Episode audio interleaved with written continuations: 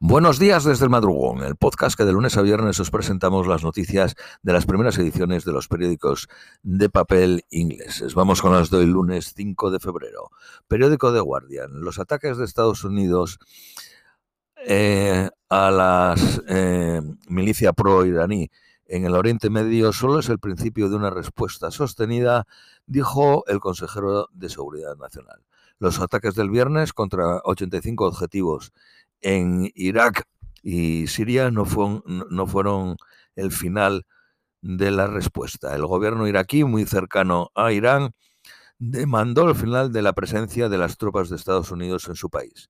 El ataque del viernes se debatirá hoy en una sesión de emergencia en el Consejo de Seguridad de la ONU.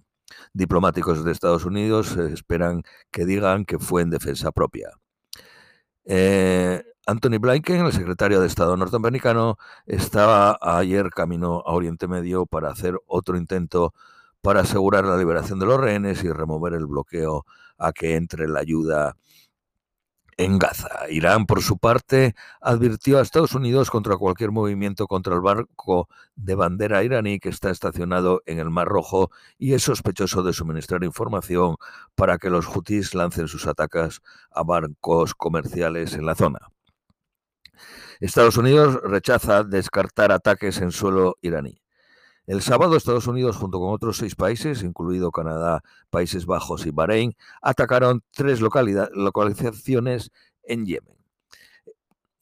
El primer ministro israelí, Netanyahu, dijo que su ejército había destruido 17 de los 24 batallones de Hamas. En la última encuesta del eh, Washington Post, Donald Trump aventaja a Haley en 26 puntos en Carolina del Sur, que es el estado donde está Haley.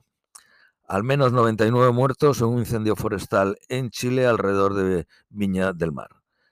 El Wall Street Journal llamó a la localidad, a la ciudad de Dearborn, en Michigan, capital de la yihad de Estados Unidos. Biden, sin citar al Washington Street Journal, denunció el odio antiárabe. Crecen los temores sobre la reeducación de Rusia a los niños eh, traídos de Ucrania.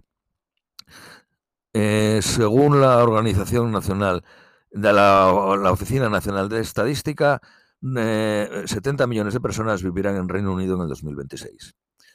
La policía ofrece 20.000 libras de recompensa por la captura del afgano que atacó a una madre y a sus dos hijos pequeños en Londres el pasado miércoles. El futbolista brasileño que había jugado en el Barcelona, Alves, aparecerá hoy en el banquillo de un juzgado por violación. El Partido Laborista planea extender los derechos de igualdad de salario a los minusválidos y a las minorías étnicas. El primer ministro Sunak llegó a Irlanda del Norte la noche pasada. El precio de la unidad mínima de alcohol en Escocia se espera que suba un 30%. Expertos dicen que se necesita subir la pensión estatal a 71 años. Periódico Daily Mail. El Chancellor, el ministro de Economía, ordenó revisar el impuesto a los turistas. Periódico Daily Telegraph. Una pintura creada por los cuatro Beatles conjuntamente, vendida por 1.400.000 libras.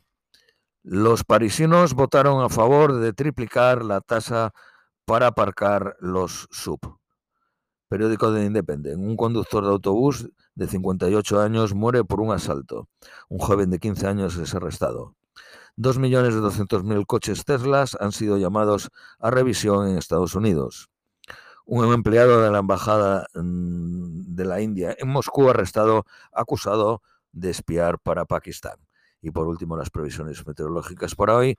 Máxima de 12, mínima de 11. Esto es todo por hoy. Os deseamos un feliz eh, lunes e os esperamos mañana martes.